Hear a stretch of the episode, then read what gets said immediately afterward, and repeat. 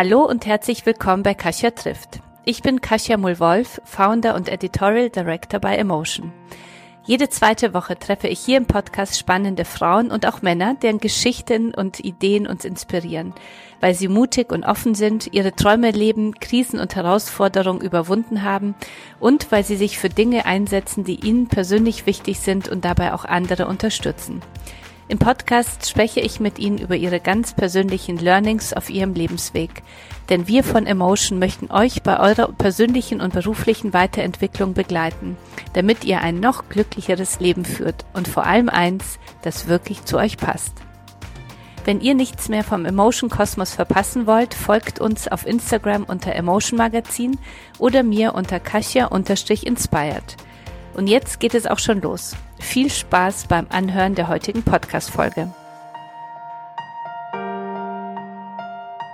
Vielschichtig, ambivalent und jenseits der klassischen Stereotype. So sind die weiblichen Figuren in den Filmen meiner heutigen Podcast-Gästin. Cleo-Regisseurin Viviane Andereggen steht für eine neue progressive Generation von Regisseurinnen. Sie setzt sich für mehr Realität im Film ein und zeigt uns Perspektiven, die sonst nur selten oder überhaupt nicht gezeigt werden. Wie ist es für Sie, als Frau in einer Männerdomäne zu arbeiten? Wie war der Dreh der erfolgreichen Netflix-Serie Cleo? Darüber, über Regie, Inspirationsquellen und über irische Geschichte möchte ich heute mit ihr in meinem Podcast Kasia trifft sprechen. Wie schön, dass du heute bei uns bist, äh, liebe Viviane. Herzlich willkommen bei Kasia trifft. Vielen Dank, vielen Dank für die Einladung, Kasia. Wo erwische ich dich gerade? Wo bist du? Äh, ich bin gerade in Berlin.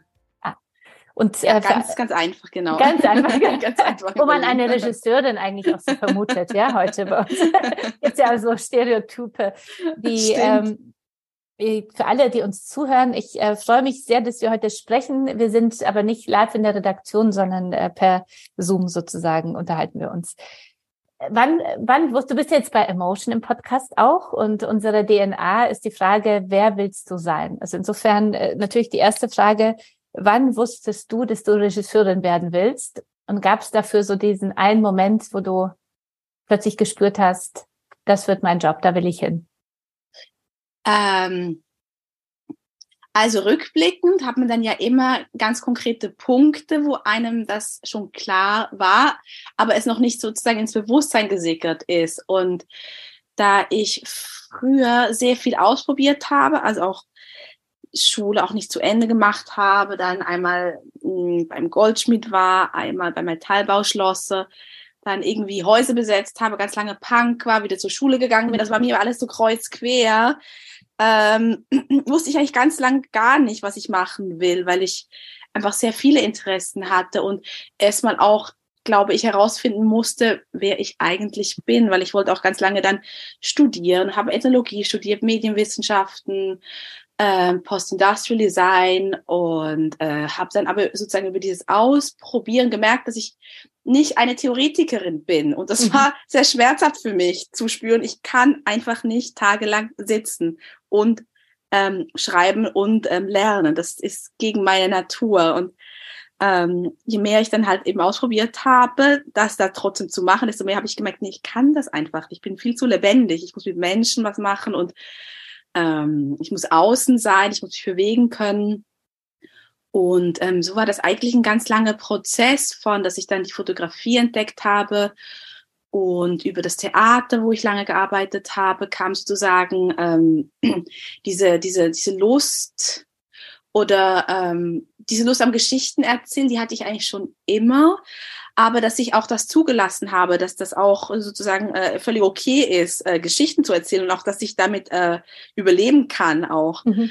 Und äh, ich glaube, dieses Geschichten erzählen kam auch familiär, weil ich ähm, sehr stark mit meinen Großeltern groß geworden bin und die mir immer ihre Geschichten auch vom Holocaust erzählt haben. Okay. Also mhm. ich war halt ganz klein, das waren meine gute Nachtgeschichten so. Mhm. Und, und als Kind weiß man natürlich nicht, was Holocaust oder Krieg bedeutet, mhm. aber es waren halt ähm, kindsgerechte G Geschichten gewesen, gute Nachtgeschichten über, über Kinder, die alleine waren, die, äh, die, die viel Quatsch gemacht haben, die viele Abenteuer erlebt haben, die sich sozusagen gegen die Bösewichte gewehrt haben. Und das war natürlich alles so gedeckelt, weil es mir natürlich nicht klar war, worüber da genau mhm. gesprochen wird. Ähm, und ich glaube aber, das hatte auch einen ganz, ganz großen Einfluss, einfach jeden Tag diese Geschichten zu hören. Mm. Und, ähm, und dann war natürlich bei meiner Mutter, sie liebt oder liebte oder liebt immer noch die französischen Filmklassiker und ich mhm. musste oder ich wollte auch mit ihr diese ganzen äh, Cartouche, Un, homme et une femme oder ähm, Regenschirm von Cherbourg und all diese Klassiker, auch Weekend von Godard, ähm, mir diese Filme anschauen. Das hatte schon auch eine Faszinationskraft auch mit, auf mich mhm. und ähm, dann habe ich halt dann auch irgendwann eben so, als ich beim Fotografen gearbeitet habe, das war Beat Presser, der hat, der war ähm, bei, also viel mit Werner Herzog unterwegs, hat bei Fitzgerald und Cobra Verde auch die Standfotos gemacht. Da sind wir sozusagen wieder sozusagen die Klaus Kinskis und äh, Claudio mhm. Cardinalis dieser mhm. Welt begegnet und irgendwie hat sich dann nach und nach hat mehr und mehr so ein Kreis geschlossen, mhm. lustigerweise auch und ganz intuitiv und ähm, dann habe ich halt auch mit Mitte 20 gemerkt, okay, es ist alles gar nichts, was ich will.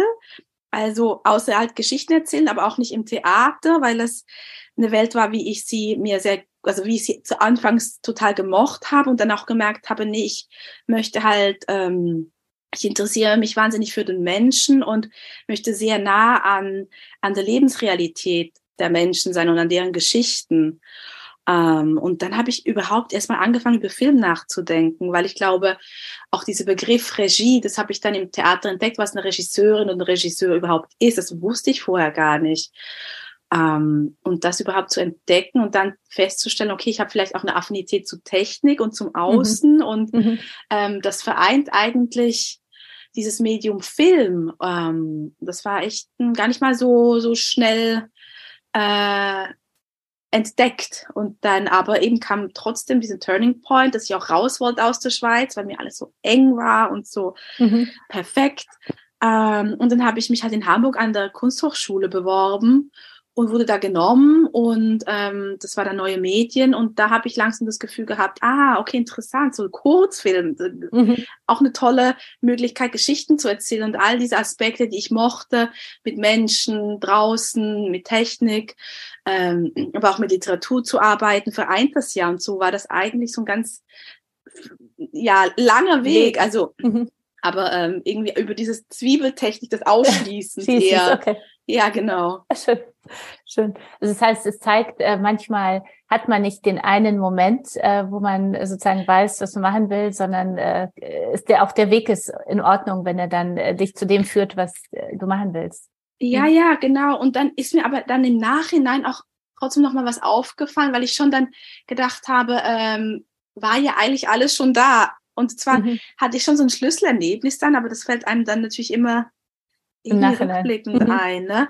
Und es war schon, als ich ähm, Schindlers Liste geguckt habe und diese Namen, die es halt nicht mehr mhm. gibt, im mhm. Abspann gelesen habe. Und das war so das erste Mal, wo ich gedacht habe, natürlich, ah, okay, das, das ist sozusagen das, was meine Großeltern mir immer erzählt haben davon. Das mhm. war das eine. Und mhm. aber auch, ah, das kann Film, es kann Menschen zum mhm. Leben wieder erwecken. Mhm. Und dieses Archivieren von Geschichten mhm. in einer sehr lebendigen, sehr direkten, nahen Form, das, äh, das hat mich so fasziniert mit zwölf, weil ich früher auch immer gedacht habe, äh, wenn ich ferngucke, die Menschen leben in diesem kleinen Viereck mhm. drin mhm. und das ist eine mhm. Welt, die hat nichts mit mir zu tun, so mit fünf, sechs und ähm, dann dachte ich mir so, ja, da hatte ich doch damals schon diesen Moment von, wow, wow, mhm. was ist das genau, wieso, wieso hat das so eine Kraft auf mich? Nun hat dich dann dein Weg äh, in, in eine Männerdomäne geführt als Frau, ja, muss man sagen, weil der Film ist ja nach wie vor äh, eine nach wie vor eine Männerdomäne, auch wenn ich, wenn es äh, auch ein paar Regisseurinnen mittlerweile gibt und, und sich ein bisschen was verändert, ja auf jeden Fall. Ähm, ich hatte auch ein Kasia trifft ähm, Podcast mit Annika Decker, also was wirklich äh, auch schön war und aber du bist äh, wirklich äh, von Männern umgeben. Wie wie geht es da als Frau? Wie wie setzt man sich in dieser Männerdomäne zuerst durch, bevor wir dann zu deinem Durchbruch kommen? Haha. Ich habe mir einen Penis angebunden, ja, dann war genau. alles ganz einfach. Also, okay. Nein, Quatsch, nee, das eben gar nicht. Okay. Ähm, ähm, wie ist es in einer Frau, äh, in einer Männerdomäne? Ähm, mhm. also, ähm, ich glaube, gerade am Anfang war das, oder nee, ich glaube nicht, ich weiß, am Anfang war das für mich schwierig, weil ich ähm, auf mehreren Ebenen. Ich glaube, das eine war, dass ich diese Codes von diesen Männerwelten, wie ich sie eben vor fünf, sechs, sieben Jahren noch erlebt habe, das auch wurde übrigens auch viel weniger jetzt in den letzten Jahren. Aber am Anfang, als ich noch am Anfang war, hatte ich vielleicht auch nicht diese Sicherheit, wie ich sie jetzt habe. Und habe mich dann wahrscheinlich auch noch mal mehr davon beeinflussen lassen. Und da hatte ich schon so ein paar Momente, wo ich einfach als Frau gedacht habe, was machen die denn da? Also zum Beispiel mhm. hatte ich so ein einschneidendes Erlebnis bei meinem ersten ähm, oder beim ersten größeren Projekt, dass ich in einen Raum reinkam, wo so sechs, sieben Männer waren. Ähm, und ich habe mich hingesetzt und die haben erstmal irgendwie gesprochen. Ich habe gar nicht verstanden, worüber die jetzt sprechen, weil ich gedacht habe, hey, wir sind doch schon zehn Minuten zu spät. Mhm. Wieso äh, fangen wir jetzt nicht mit der Arbeit an? Und das ging hier so fünf, zehn, 15 Minuten. Und ich habe einfach nur zugehört und gedacht, was machen? Was ist das? Was passiert hier gerade? Ähm, und dann habe ich auch dann mit einer Freundin gesprochen, weil ich hatte ganz komisches äh, ähm, Gespräch, weil eigentlich ging es über Castings und eigentlich ging es über was ganz anderes. Und mhm. dann meinte sie zu mir, ja, wie das ist halt so, Männer müssen erstmal, wenn sie in einer Runde sind, ihre Hackordnung klären. Mhm. So, und das dauert zehn Minuten und nach 15 Minuten kannst du als Frau einsteigen. Mhm. Ähm, und das kannte ich vorher nicht. Und ich dachte mhm. mir so, okay, ist das so? Ich mhm. würde jetzt, also ich würde jetzt auch nicht behaupten, dass es immer so ist, aber mhm. mhm. wo ich einfach gemerkt habe, das sind Codes, die ich so noch nicht kannte. Ähm, und die mich erstmals irritiert haben, auch verunsichert haben, weil ich mich dann gefragt habe, okay, wie bringe ich mich jetzt in dieses Gespräch ein, mhm. bis ich dann natürlich auch verstanden habe, ich muss das auch alles gar nicht. Mhm. Also es sind ja nicht meine Codes, ich mhm. muss mich da gar nicht drauf einlassen. Wenn die Bock drauf haben, sollen sie das machen. Das ist auch natürlich ähm, ihre Sache, wenn, wenn diese Hierarchiefrage so wichtig für die ist, dann soll sie das auch sein. Aber ich, das hat nichts mit mir zu tun. Und diese Abgrenzung, ähm, das muss ich auch erst lernen. Oder auch eben ähm, nicht das Gefühl zu haben, ich muss mich als Frau oder als Mensch grundsätzlich beweisen. Nee, ich mhm. bin die Chefin, ich bin die Regisseurin und ähm, wenn es jemandem nicht passt, hat er ein Problem, nicht ich. Mhm. Und, und das war schon, das war schon ein Weg auch. Und ich hatte auch zum Beispiel so, also eher am Anfang eben negative Erfahrungen mit einem Hauptdarsteller, der gar nicht sozusagen sich auf mich einlassen wollte, glaube ich, mittlerweile mhm. auch, wo ich aber auch erstmal so da schon, weil ich das auch nicht verstanden habe, was mhm. da gerade passiert, weil ich auch mhm. nicht äh, in diesen, ähm, ich muss jetzt eben dieses männliche beweisen, äh, nicht drin war und ich gedacht habe, was hat er für ein Problem mit mir? Ich habe mir gar nichts getan, mhm. äh, bis ich dann irgendwann gecheckt habe, okay, das ist halt ein älterer Herr, also so alt war der nicht, der war mhm. so Anfang Mitte 50 und hat halt wahrscheinlich keine Lust, sich von einer Ende 20-Jährigen was sagen zu lassen. Ja. Aber mhm. das sind ja all diese Erkenntnisse. Ich, mhm. Wenn man mit Menschen arbeitet, ich, das ist nicht in meinem Denken drin und ähm, das hat mich erstmal einfach verunsichert, bis ich es dann verstanden habe. Und dann dachte ich mir, ja gut, auch da ist es sein Problem, nicht meins. Und aber diese mhm. Abspaltung zu machen, das, das fand ich nicht ganz einfach. Und aber jetzt ist es mir schlussendlich auch egal. Okay. Also jetzt habe ich natürlich auch ein, ein, ein anderes Selbstbewusstsein und ähm, lasse mich davon auch nicht beeinflussen. Und deswegen fühlt es sich für mich heutzutage fast weniger als Männerdomäne an, weil ich es vielleicht auch nicht mehr so wahrnehme und auch weil ich einfach auch ganz tolle Männer um mich herum habe. Mhm. Also, und da spielt es eigentlich gar nicht so eine Rolle, ob das jetzt Männer oder Frauen sind, sondern es sind einfach tolle Menschen, mit denen mhm. ich mittlerweile arbeiten darf. Hattest du denn selber dann Erfahrungen als äh, mit äh, Sexismus auch in dem Bereich? Oder das ist ja was, was ja äh, in der Filmbranche, das ist ja, ich meine, die MeToo-Bewegung kommt ja aus der Filmbranche heraus. Also hattest du solche Erfahrungen auch? Das, wovon du erzählt hast, ist ja eher so ein, sag ich mal, stereotypes Autoritätsproblem, was ja auch schlimm ist. Also ich will überhaupt nicht kleinreden. Also nur äh, das ist ja noch äh, was anderes, ist ja noch die Stufe tougher ist ja dann äh, das Thema Sexismus. Ähm, ich hatte das auch verbal, aber nie mhm. äh, in, in einem direkten Kontakt. Ich glaube, das liegt natürlich auch daran, dass ich als Regisseurin relativ autonom bin. Also mhm. ich bin ja nicht von, von ähm, jemanden so stark abhängig, dass es bei mir darum geht, wenn ich jetzt dem oder der nicht gefalle, kriege ich keine Jobs mehr. Mhm. Ich glaube, da ist sozusagen die Hierarchie nochmal anders bei Schauspielerinnen beispielsweise.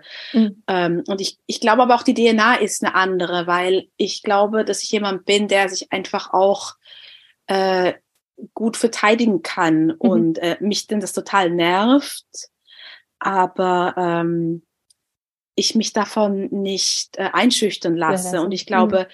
vielen anderen Frauen, Menschen geht es vielleicht anders, die die haben halt äh, andere Unsicherheiten und ähm, haben vielleicht auch eine andere DNA und, und lassen sich dann deswegen darüber natürlich auch nochmal anders äh, einschüchtern. Und ähm, ich glaube, darüber, dass ich das nicht so habe oder auch immer für mich eingestanden bin, habe ich, glaube ich, auch was anderes ausgestrahlt. Also natürlich hatte ich auch doofe Anmachtbrüche, aber mhm. Mh, mm, ich habe mich da nicht in eine Ecke gedrängt gefühlt, weil ich mhm. einfach weiß, okay, ich kann, also ich kann ja immer weglaufen. Es ist eben nicht mhm. so wie bei, äh, mhm. ja, und das ist, finde ich, mhm. einen ganz großen Unterschied auch. Mhm. Und, ähm, und ich glaube aber auch, dass dieses Bewusstsein zu haben, dass eigentlich niemand über diese eigene Grenze gehen darf, egal in welcher Hierarchie man ist. Mhm. Ähm, das ist, glaube ich, ganz wichtig zu lernen, auch gerade für Frauen, auch gerade für Frauen, die vielleicht äh, sehr jung sind, unsicher oder einfach noch gar nicht wissen. Ähm, einfach bei sich zu bleiben und zu sagen, wir sind nicht in einem System, mhm. also zum Glück nicht, bei dem man sich das antun muss mittlerweile. Und eben über MeToo ist, glaube ich, auch ganz viel entstanden, Sensibilisierung. Und das hat, glaube ich, schon sehr maßgeblich auch geholfen, den Frauen ein Selbstbewusstsein zu geben, dass es eben mhm. ähm, vorkommen kann, leider. Und dass es aber nicht sein muss, dass es nicht, äh, dass es nicht ungestraft bleibt. Mhm.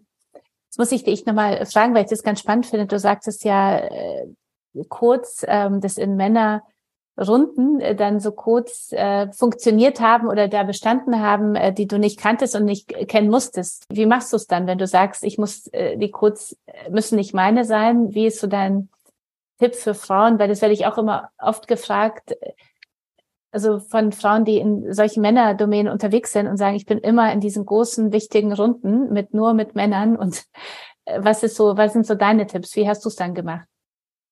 Also ich glaube, da gibt es zwei Unterschiede. Ich glaube halt in Unternehmen, wo man nicht selber bestimmen kann, mit wem man arbeitet. Da, ich habe immer einen Streit mit, mit einer sehr guten Freundin von mir, die sagt, doch, auch da kannst du was ändern und wenn du mhm. nichts ändern kannst, musst du gehen.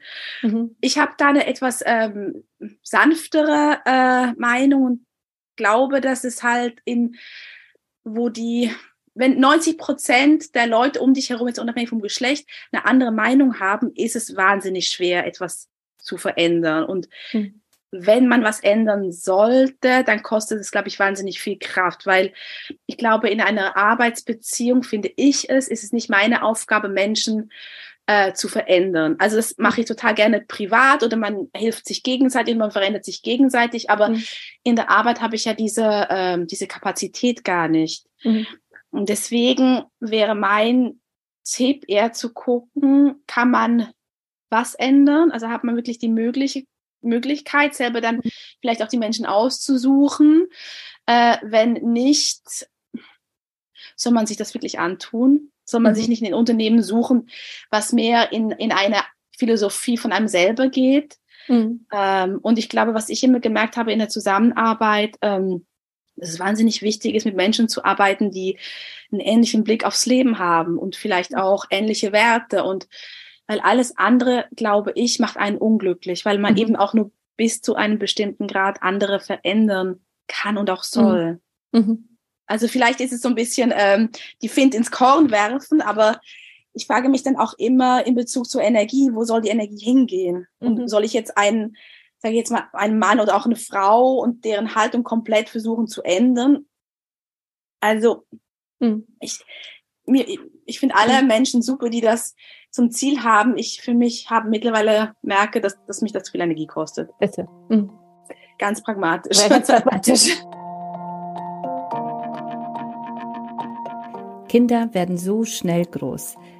Als Mutter weiß ich, dass wir Eltern sie bestmöglich auf ihrem Weg zum Erwachsenenwerden unterstützen möchten und natürlich auch beschützen, so gut es geht.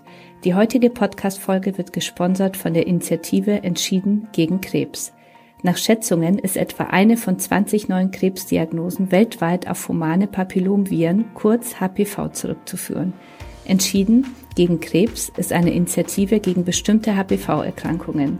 Ziel ist es, HPV stärker ins Bewusstsein der Menschen und in die öffentliche Wahrnehmung zu rücken.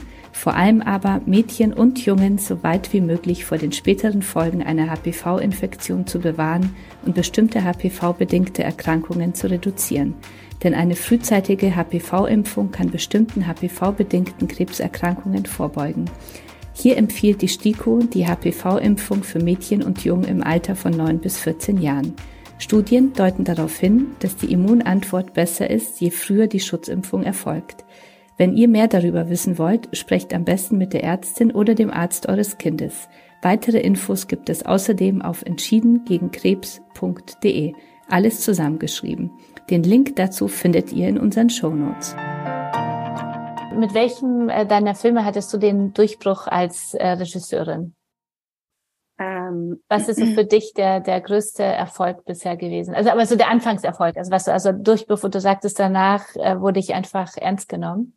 Also ich glaube, das waren so verschiedene Schrittchen, weil ich glaube, äh, so wie ich jetzt die deutsche Filmindustrie äh, gelesen habe oder lese, ist es nicht, dass man einmal was zeigt und dann, dann denken die Leute an einen, sondern es ist eher wie so ein Marathon. Mhm. Also meine Dozenten meine, meinten zum Beispiel, es ist klar ist es immer ein Wunder, einen ganz, also einen guten Film zu machen und äh, eine Anerkennung zu kriegen und eine Wertschätzung und ein Bewusstsein in den Menschen auszulösen. Aber die wahre Kunst ist es eigentlich, sich über Jahrzehnte zu halten. Mhm. Und muss oft an diesen Spruch denken.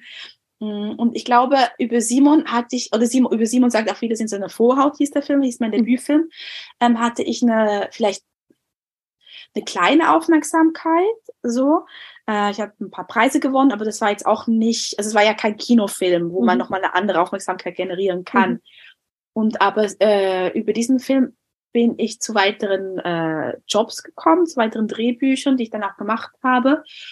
Und dann habe ich einen Film gedreht, Rufmord, und ähm, der hat dann auch wieder einige Preise gewonnen. Und ich glaube, dass der Film mir sehr geholfen hat, in, in, ein, in eine Wahrnehmung zu kommen, dass die Leute überhaupt meinen Namen kennen. Mhm. Ähm, genau, also da hat mir Rufmord wirklich auch Türen aufgemacht, die ich mhm. bis dahin ähm, äh, nicht öffnen konnte. Nicht öffnen. Okay. ja. Wir kommen ja, äh, so. wir kommen, wir kommen gleich nochmal äh, ganz spezifisch zu deiner Arbeit ähm, als Regisseurin. So vorab nochmal eine Frage. Was denkst du ist dein Erfolgsrezept? Mein Erfolgsrezept. Ich weiß nicht, ob ich ein Erfolgsrezept habe. Ich bin ja auch nicht, äh, nicht immer nur erfolgreich. Ne? Mhm. Das wäre ja zu einfach oder es wäre zu schön, nicht zu einfach, es wäre einfach sehr, sehr schön, wenn das so mhm. wäre. Aber was ich versuche, Mm, in meiner Arbeit ist, bei mir zu bleiben. Mhm. So, was ich ähm, auch teilweise sehr schwierig finde, meiner Intuition zu vertrauen und aber auch hinzuhören, wenn andere vielleicht eine andere Meinung haben, mit denen ich arbeite und deren Meinung ich sehr schätze. Und weil Film ist ja wirklich auch Teamarbeit und ähm, dass ich dieses Vertrauen meinem Team gegenüber schenke und aber auch mir selber gegenüber habe und ähm, halt, es geht halt nicht immer, aber dass ich halt versuche, wirklich Geschichten zu erzählen, die äh, etwas in mir auslösen.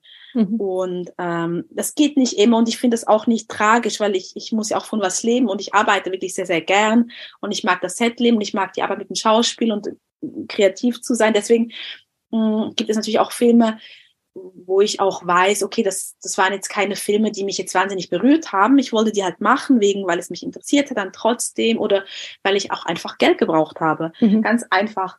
Und aber natürlich ähm, fände ich so für meinen eigenen Begriff von, von, von erfolgreiches Arbeiten natürlich diese Geschichten erzählen zu können, eben die, die wirklich was für mich bedeuten. Mhm. Weil ich glaube halt, dass also ich habe so ein, zwei Themen, zu denen ich was zu erzählen habe. Mhm. Und ich habe zu so, so vielen Themen nichts zu erzählen, okay. ganz ehrlich. Mhm. Und ich glaube halt, dass das eigentlich den meisten so geht, behaupte mhm. ich jetzt einfach mal ganz frech. Ich glaube, man ist auch so in seiner eigenen Spirale ein bisschen gefangen, ähm, was aber nichts Schlechtes ist, weil es ja auch mhm. eine permanente Auseinandersetzung ist mit ja. dem, wie man jetzt die Welt sieht. Jetzt musst du natürlich deine zwei Themen äh, allen, die uns zuhören, erzählen. was sind so die beiden? Also, also bei mir ist es, ich finde, das Thema Ungerechtigkeit umtreibt mhm. mich ganz stark immer. Ähm, Ungerechtigkeit und ähm, Systemkritik, aber das geht ja auch in der mhm. Form von Ungerechtigkeit rein. Mhm. Ähm, ja, von ähm, wie kann man sich, also, aber das sind so große Begriffe. Mhm. Wie kann man sich, äh, wie, wie, verhält, wie verhalten wir Menschen uns eigentlich? Was hat das für eine Bedeutung? Was hinterlassen wir auch? Und ähm, welche Philosophie steht dahinter? Das, sind jetzt keine, das ist jetzt kein Konflikt, mhm. Ähm, mhm. aber das, da merke ich immer, wenn ich eine Figur habe, die, die was will und wofür oder für was einsteht, ähm, dass ich das, dass das eine Sogwirkung auf mich hat und dass ich das mhm. wahnsinnig faszinierend finde ähm, die was wagt. Also äh, Risiko interessiert mich total, Wagemut. Also mhm. es, ja, jetzt wird's schon wieder schwammig. jüdische Geschichten. ja, jüdische ja, Geschichten. Darauf, darauf genau. habe ich auch yes, gewartet. Genau, ja. genau. Jetzt, jetzt ist es. wie, wie, ähm, wie erkennst du, ob du ein äh, Drehbuch gut findest, ähm, dass du sagst, das mache ich jetzt? Äh, und wie bereitest du dich vor? Also kennt man als Regisseur, Regisseurin äh, dann äh, so ein Drehbuch dann total auswendig oder improvisiert man zwischendurch? Also wie ist so deine Arbeitsweise? Aber zuerst, woher weißt du, das ist es jetzt? Also das fasziniert mich, die Geschichte. Mhm.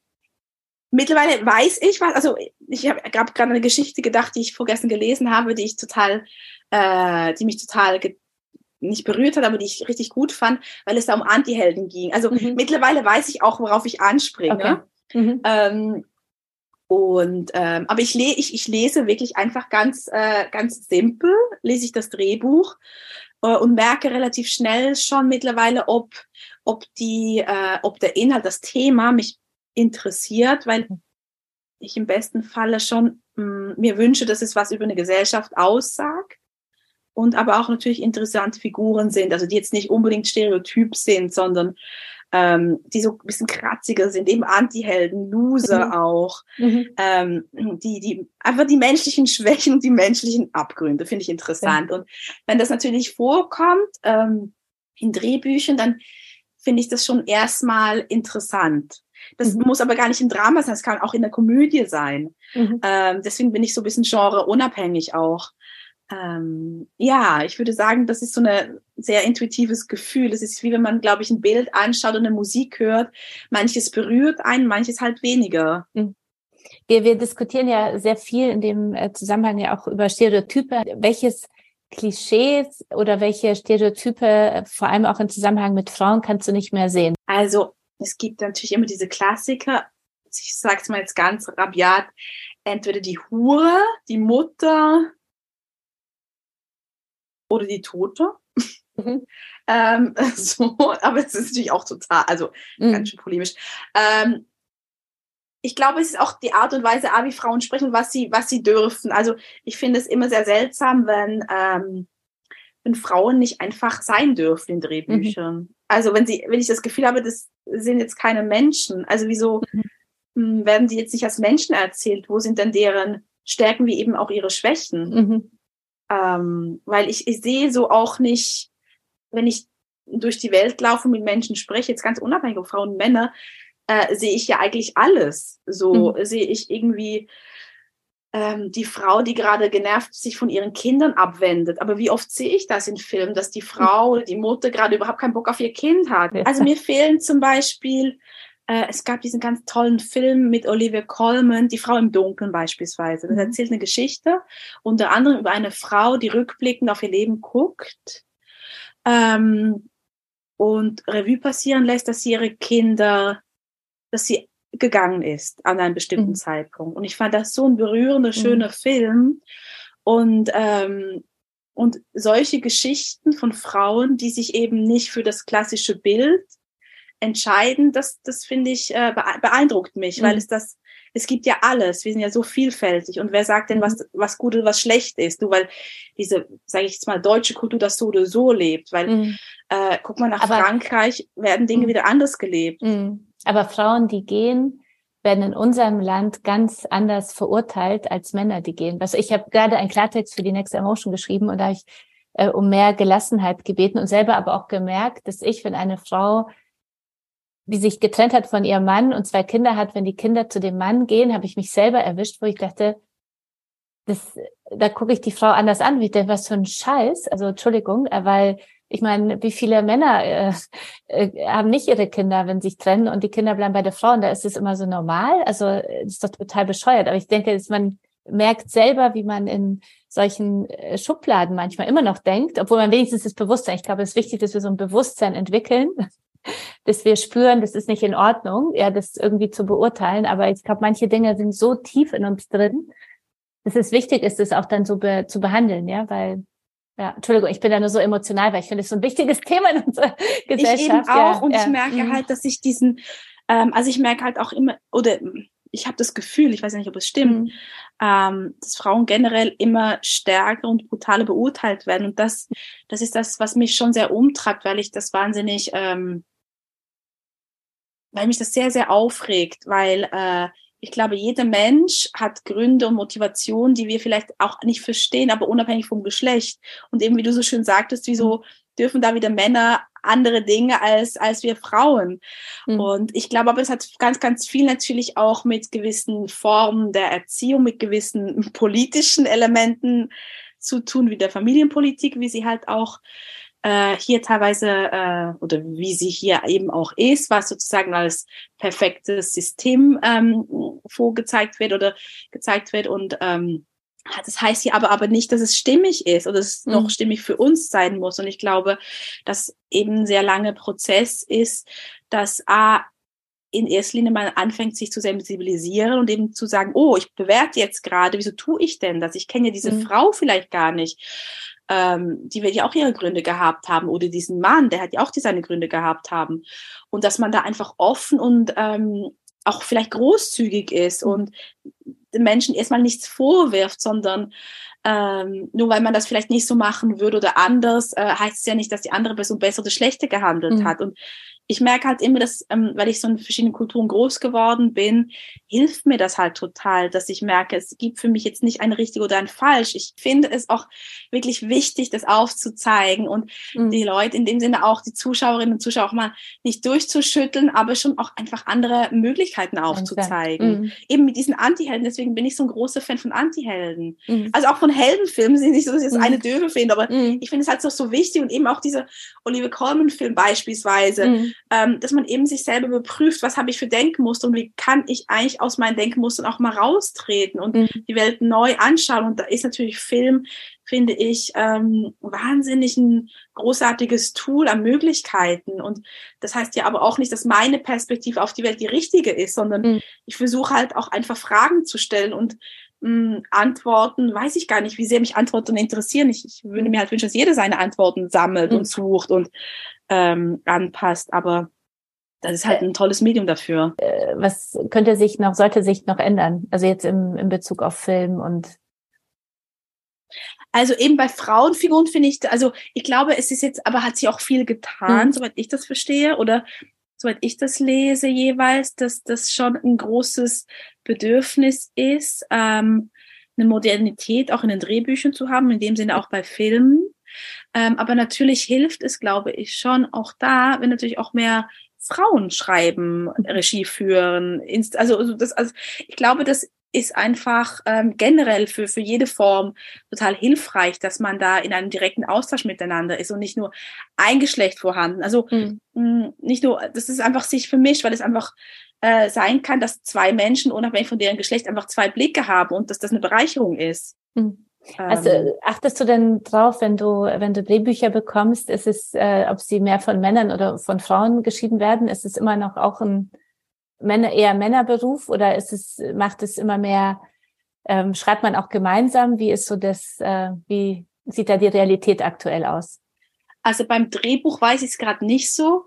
Was mich aber sehr erschüttert hat, ich äh, war jetzt zum dritten Mal in der Deutschen Fernsehpreisjury und ähm, wir versuchen da immer sozusagen ähm, equal zu sein und 50-50 äh, irgendwie zu halten. Und dieses Jahr war das aber wahnsinnig schwer. Also wir hatten zum Beispiel jetzt nicht nur beim Drehbuch, sondern generell in, im fiktionalen Bereich, weil es gibt ja verschiedene mhm. äh, Sparten. Im fiktionalen Bereich war das wirklich desaströs. Das war 23 Prozent weibliche Anteile. Okay. Mhm. zu ähm, dann äh, 77. Und das hat uns alle total erschüttert. Mhm. Und mhm. aber es war natürlich auch so, dass wir wussten, wir können das jetzt nicht ändern, weil mhm. Das ist ein Strukturproblem. Und ich mhm. glaube, Corona hat auch viel dazu äh, getan, dass diese, diese Probleme wieder aufgeploppt sind. Also die waren ja nie ganz weg, aber dass das äh, wirklich sehr hinderlich war, dass auch gerade Regisseurinnen ähm, bei größeren Projekten nicht vorhanden waren. Und ich glaube, das liegt einerseits daran, dass äh, Corona war und viele halt mhm. Vielleicht gar nicht mehr die Möglichkeit hatten, dann längere mhm. Zeit weg zu sein oder auch nicht wollten, weil das natürlich auch immer bei längeren, größeren Projekten dazu führt, gerade während Corona, äh, nicht rumreisen. Also es war auch wahnsinnig ähm, äh, familienunfreundlich, äh, was dieser Beruf ja eh schon in sich trägt, leider. Hm. Und das hat mich schon auch sehr erschüttert. Ich hoffe nur sehr, sehr stark, dass das sich jetzt dieses Jahr wieder verändert hat. Also da mhm. bin ich wirklich sehr gespannt. Okay. Äh, ich glaube aber schon, dass ich einen Umbruch spüre in der Branche, ähm, dass da auch viel getan wird mit Pro Quote und dass da ein großes Augenmerk drauf ist. Mhm. Aber ich glaube, das sind halt sehr, sehr langsame Prozesse leider und ich äh, würde wahnsinnig gerne die beschleunigen. Mh, aber das Denken verändert sich halt mal nicht so schnell. Mhm. Also ich, und ich glaube, dass wir da, du hast ja vorhin gesagt, wir brauchen Großzügigkeit. Ich denke auch mal ein bisschen Gelassenheit trotz allem, auch wenn wir diese Veränderung schnell wollen. Und ich äh, denke, ich bin Mutter ja auch einer Tochter und denke, ich möchte, dass sie gleichberechtigt, da die wirklich gleichberechtigt ist. Aber trotzdem denke ich immer, wir sollten auch ein bisschen bedenken, wie man sich selber, wenn man jahrzehntelang etwas gemacht hat, wie lange es dauert, bis man Muster verändert, ja, also ganz selber, also egal was es ist. Also ich denke, es ist, dauert so lange und ich wünsche mir da manchmal, ist, also wir müssen vorangehen und schnell und alles und konsequent, aber trotzdem auch mit ein bisschen Großzügigkeit, weil sonst äh, verkämpfen wir uns, glaube ich, auch, ja. Und verprellen auch. Hm. Ja, ich glaube schon. Ich glaube auch schon, dass es was macht, wenn mehr Frauen äh, in den Beruf der Regie gehen. Und es ist, ähm, ich weiß jetzt nicht mehr, wie die aktuellen Zahlen sind, aber Hochschulabgänge, da war das ja auch relativ ausgeglichen zum mhm. Beispiel. Aber die Frage war ja immer, wo bleiben diese alle gut ausgebildeten Regisseurinnen? Mhm. Wieso tauchen die dann nicht mehr auf dem Markt auf? Und das sind halt so ganz eingewachsene Strukturen, die es erstmal gilt, äh, neu zu formen und überhaupt aufzubrechen. Mhm. Und das ist die eigentliche Aufgabe. Und das, da hilft natürlich eben eine Freund oder ein Berufsbild, was oder eine Politik oder auch ähm, ein System, was zum Beispiel familienfreundlich oder familienunterstützender wäre. Also mhm. das sind ja alles diese Dinge, aber es kostet natürlich wieder mehr Geld und mhm. also das ist dann so diffizil, äh, nur auf der einen Seite was ändern zu wollen, weil man eigentlich das Ganze verändern müsste und das natürlich mhm. wahnsinnig viele Leute äh, auch an diesem mm, älteren System festhalten, weil niemand mhm. gibt gerne freiwillig Macht also, ab. Ne?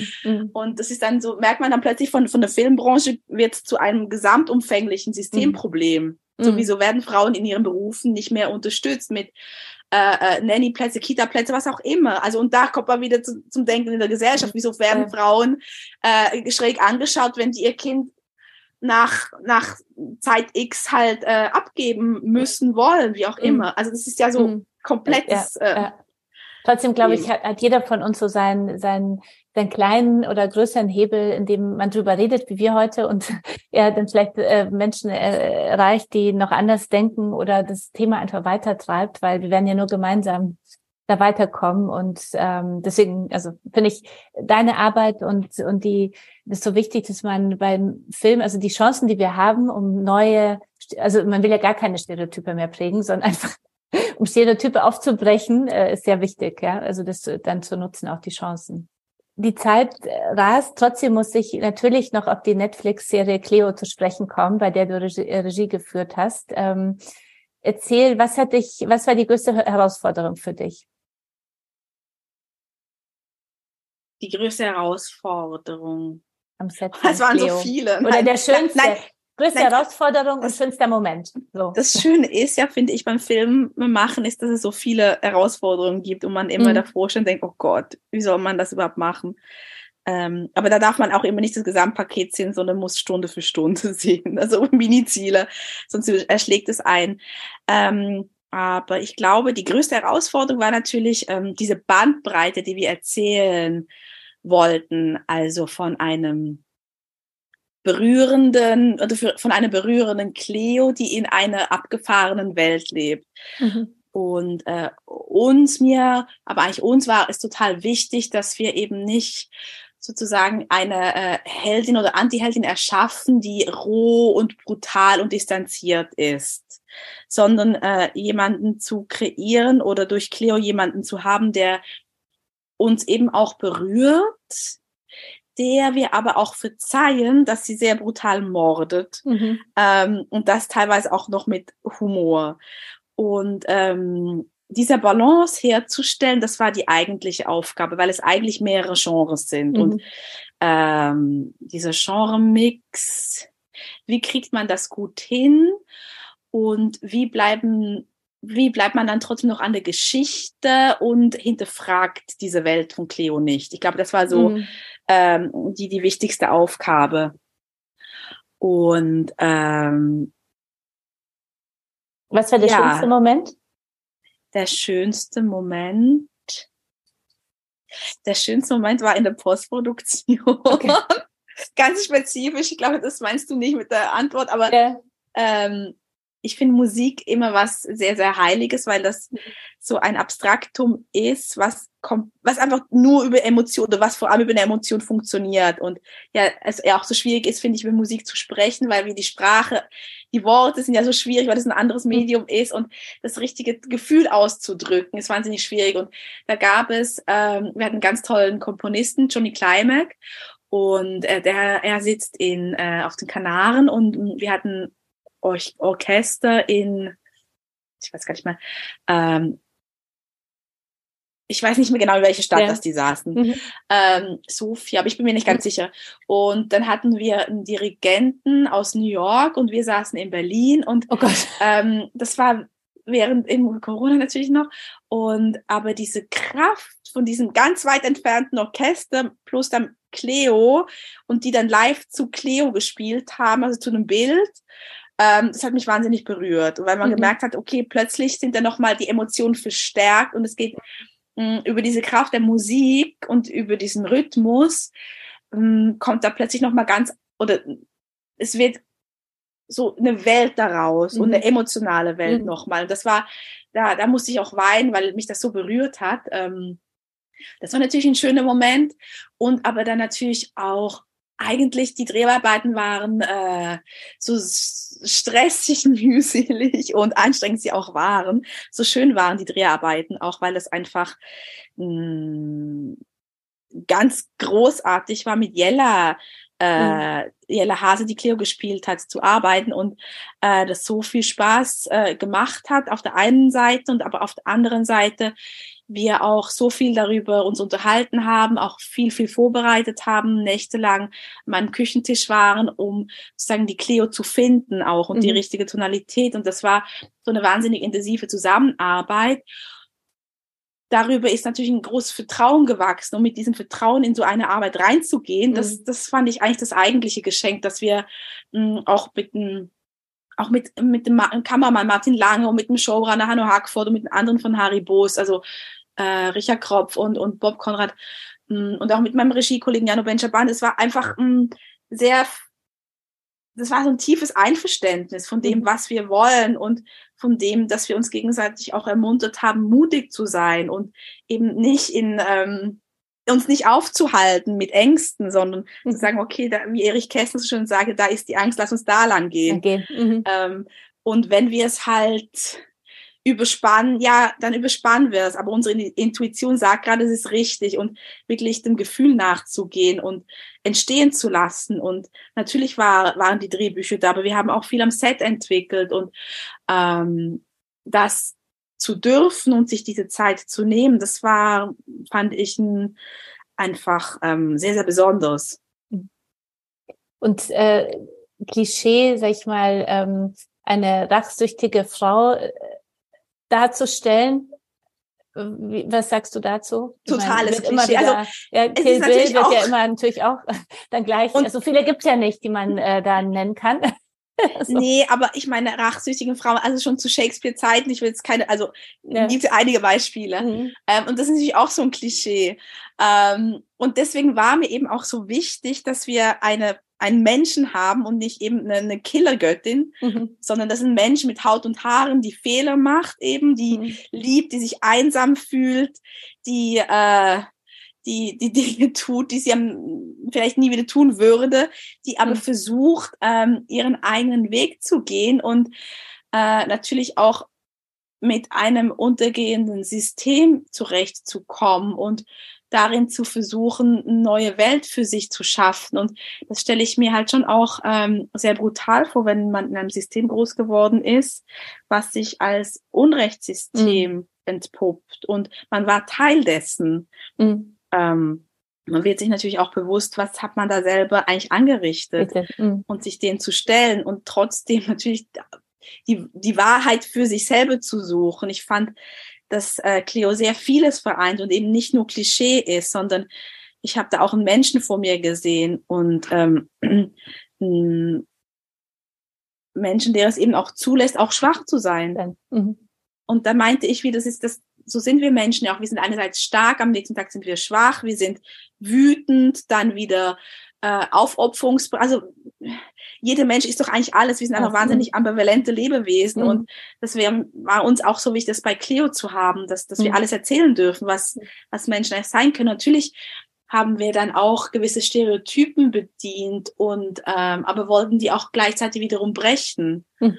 Ähm, und auch bei den Nebenfiguren. Natürlich haben mhm. wir uns Versatzstücken, die schon da waren, äh, oder Versatzstücke genommen äh, und damit auch gespielt. Das war ja auch total ähm, amüsant, weil mhm.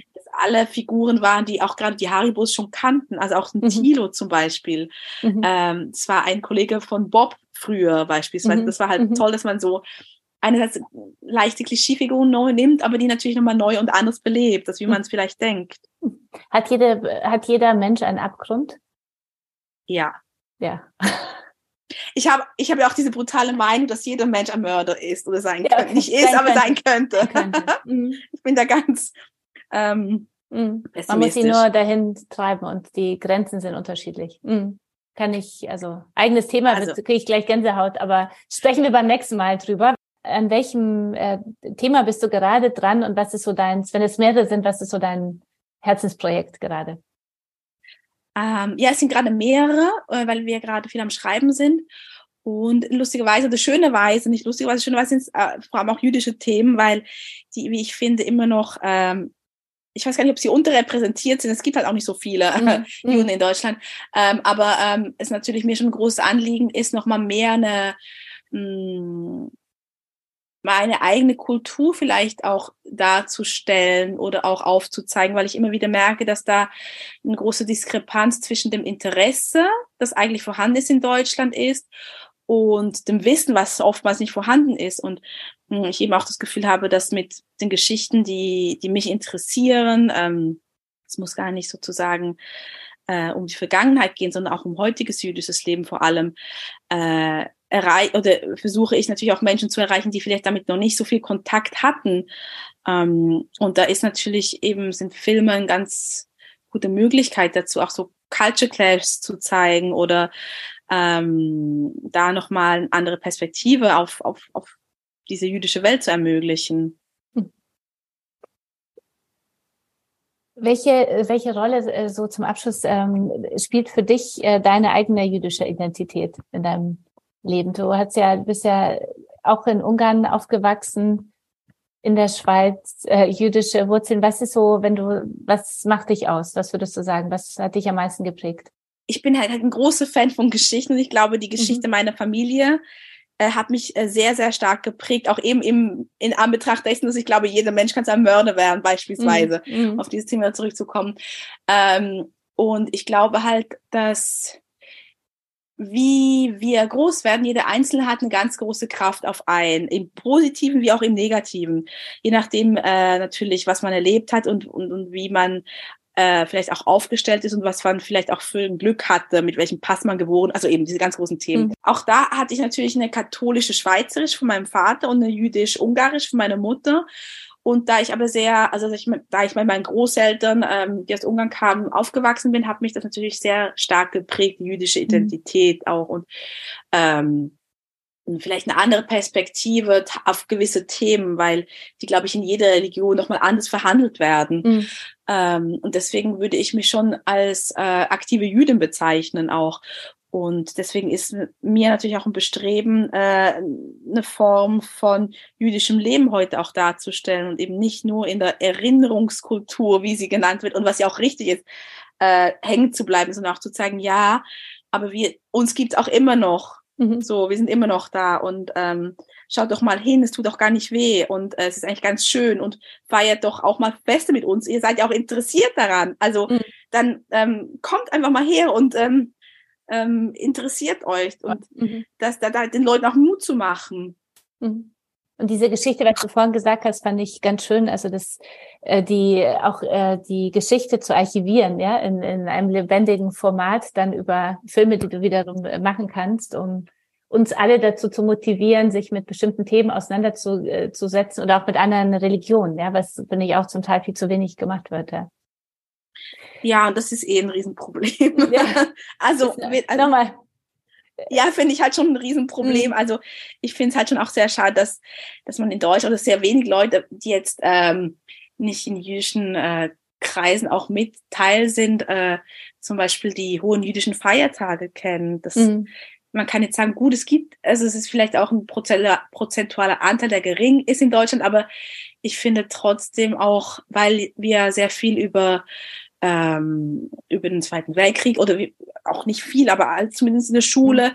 dass das ja auch glücklicherweise behandelt wird oder ähm, nur glücklicherweise, sondern auch mhm. ähm, zwangsläufig, wie ich finde.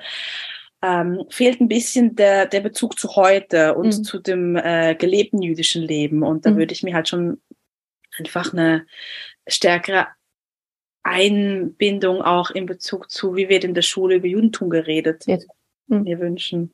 Ich bin gespannt. Meine Tochter ist jetzt zehnte Klasse und es geht so los. Also ich werde dir berichten, wie das so, wie sie, äh, also wie es jetzt im, im Gymnasium weitergeht. Also das finde ich auch ganz, ganz spannend. Mhm. Total. Oder zum Beispiel, ich hatte ein Projekt gemacht äh, mit der Gedenkstätte Neuengamme, mhm. wo es vor allem darum ging, was haben eure Großeltern gemacht? Also mhm. das war mit Studierenden aus dem aus der Zeppelin, glaube ich, hieß die Zeppelin-Uni oder irgendwie so mhm. hieß die Uni. Mhm. Ähm, ja, genau, bei, bei, dir in Hamburg, genau. Ja, ja. Ähm, wo es eigentlich vor allem um diese persönliche Beziehung dazu geht. Mhm. Es muss ja nicht nur immer um die großen politischen Themen gehen, äh, die schwarz-weiß sind und weit, weit mhm. weg, ähm, sondern okay, was war eigentlich mit unseren Großeltern, mit meinen mhm. Urgroßeltern und mhm. forsch doch einmal, also und auch da die jungen Leute oder auch Kinder anzuregen und nachzufragen, dieses Nachfragen ist halt total wichtig und mhm. ich glaube, da wurde auch mh, hm, viel verbockt in Deutschland, ich mhm. gesagt, Bezug zur Erinnerungskultur. Ja, ja. ja, ein großes, ähm, ein großes eigenes Thema noch.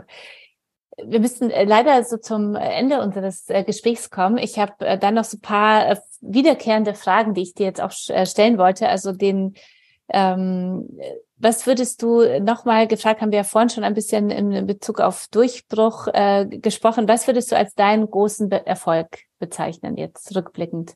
Bisher? Also ich glaube schon Cleo. Cleo. Mhm. So würde ich schon sagen, weil es natürlich auch über Netflix halt weltweit auch angeschaut wurde. Mhm. Und das war schon sehr besonders, sehr aufregend und ähm, wahnsinnig schön auch zu sehen, wie dann, es gibt so diese Seite flixpatrol.com und da kann man so die Tage eingeben, also die, die Serien, dann die Tage. Und dann konnten wir uns anschauen, wie so Cleo äh, in der Welt plötzlich so aufging wird, ja. und dann wieder zurückging, aber, aber jetzt so aufging und das war, das war schon wirklich fantastisch. Es mhm. war wirklich sehr, sehr schön. Das war ja Top ähm, 10 in 45 Ländern, wie ich äh, gelesen habe. Wahnsinn. Und Top 1 in Deutschland. Also muss man unbedingt äh, nochmal sehen und, und eine wirklich äh, gute, gute Serie. Was, was, was ist, ähm, was ist äh, sonst, ist das so dein, wenn du so zurückblickst ähm, und wenn du gefragt hast, ihr größter Erfolg, Cleo? Glaube schon, ehrlich ja, gesagt. Super, also, nee, finde ich, find ich meine, also mhm. ich finde immer Erfolg, was heißt Erfolg? Erfolg ist halt ähm, eigentlich, wenn ich, wenn ich das Gefühl habe, ich habe mein Bestes gegeben oder mhm. im Team gemeinsam hat man sein Bestes gegeben und dieses Gefühl. Und bin besonders also, stolz drauf, auch würde ich auch sagen, oder so? Ich glaube schon, dass man einfach für sich selber weiß, man hat alles gegeben, was in seiner Macht steht. Man ist vielleicht über die eigene Grenze gegangen, was ich auch immer ganz schön finde. Ähm, man ist über sich selber hinausgewachsen, man hat sich was getraut, ist über die Klippe gesprungen. Und wenn ich dieses Gefühl habe, dann ähm, ist es für mich erfolgreich und ich versuche mich halt dann immer möglichst unabhängig zu machen, wie es dann aufgenommen wird, weil ich das nicht in der Hand habe. Und ich glaube, ähm, das ist natürlich auch so ein Schutz, wie ich auch nicht so gerne negative Kritiken lese oder erst mit einem Abstand, weil man natürlich sehr viel äh, Liebe und sein Herz und seine Seele reinlegt und ähm, und ich wie einen Weg finden musste, wie komme ich damit klar und ich habe gemerkt, okay, wenn ich, wenn ich das alles mache, was ich gerade gesagt habe, dann ist es für mich erfolgreich, weil dann habe ich ein Gefühl von Zufriedenheit und von mhm. Glück. Und wenn das überhaupt schon da ist, dann ist das völlig ausreichend. Alles andere okay. muss ich abgeben, loslassen, okay. abgeben, wegschieben. Sehr gut. sehr gut, sehr gut. Was sind denn deine drei größten Stärken? Neugierde, mhm.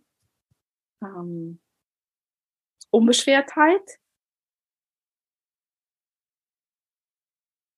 und Fokussiertheit. Mhm. Glaube ich.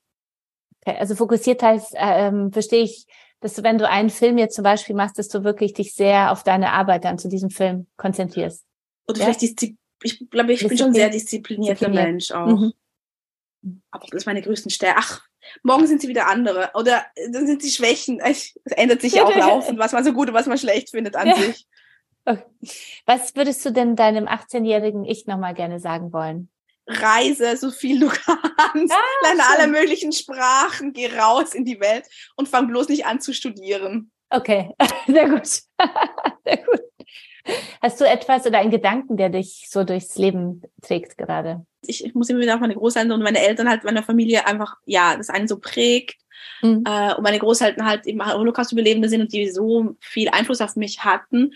Und was mein Großvater immer gesagt hat, und das fand ich halt aus der, aus seiner Geschichte heraus nochmal ganz, also wahnsinnig bemer oder bemerkenswert, ähm, er meinte, A, du musst Geduld lernen, weil wenn du in einem alten Körper bist und keine Geduld hast, dann drehst du durch. Mhm. Und B, das eigentlich Spannende, äh, versuche nie deine Unbeschwertheit zu verlieren. Mhm. Und das fand ich wahnsinnig schön, weil ich ähm, glaube, dass es, also, dass es sehr, sehr schwierig ist, sich die Unbeschwertheit zu halten, weil es schon auch ähm, einfach ganz viele Probleme auf dieser Welt mhm. gibt, die einen sehr schwer machen und einfach auch schockiert und man gelähmt ist davon und äh, man sich fragt, wie soll denn das überhaupt noch gehen mit uns und der Welt? Ähm, aber das nützt ja nichts mhm. sondern äh, man muss ja trotzdem versuchen, positiv und optimistisch zu bleiben, weil alles andere ist, hat man nicht, also man hat es nicht in der Hand mhm. oder nur teilweise.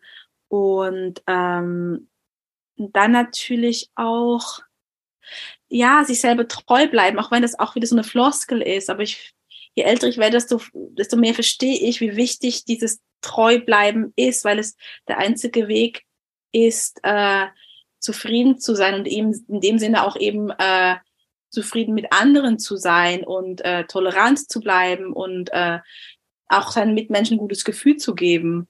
Mhm. Und ähm, ja, hm. darum Schön. geht's ja schlussendlich auch. Mhm. Also gerade, also ich rede immer nur hier vor, also wir haben ja hier einfach politisch noch mhm. nicht diese Probleme wie in anderen Ländern. Deswegen mhm. haben wir ja diesen Luxus, uns genau über diese Dinge auch Gedanken zu machen, weil wir ja nicht ums Überleben kämpfen müssen oder äh, wir gerade nicht in irgendwelchen Gefängnissen stecken, die, mhm. ja. Mhm. Vielen, vielen Dank äh, für das schöne Gespräch.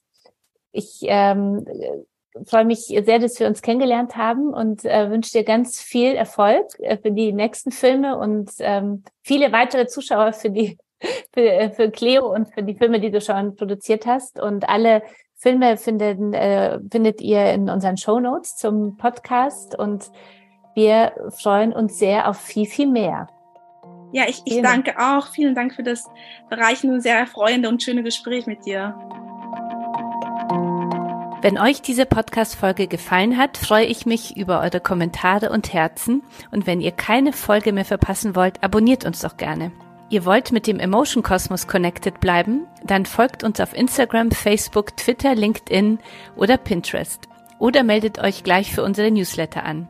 Zum Beispiel für den Emotion Newsletter, der wöchentlich erscheint mit einer Portion guter Laune aus der Redaktion oder für den monatlichen Working Woman Newsletter meiner Kollegin Julia Möhn. Und kennt ihr schon Hot Bowl, den ersten aktuellen Newsletter für Frauen? Er erscheint dienstags und donnerstags und versorgt euch mit allen relevanten News and Views. Anmelden könnt ihr euch unter emotion.de slash newsletter. Alle Links findet ihr natürlich wie immer in den Show Notes.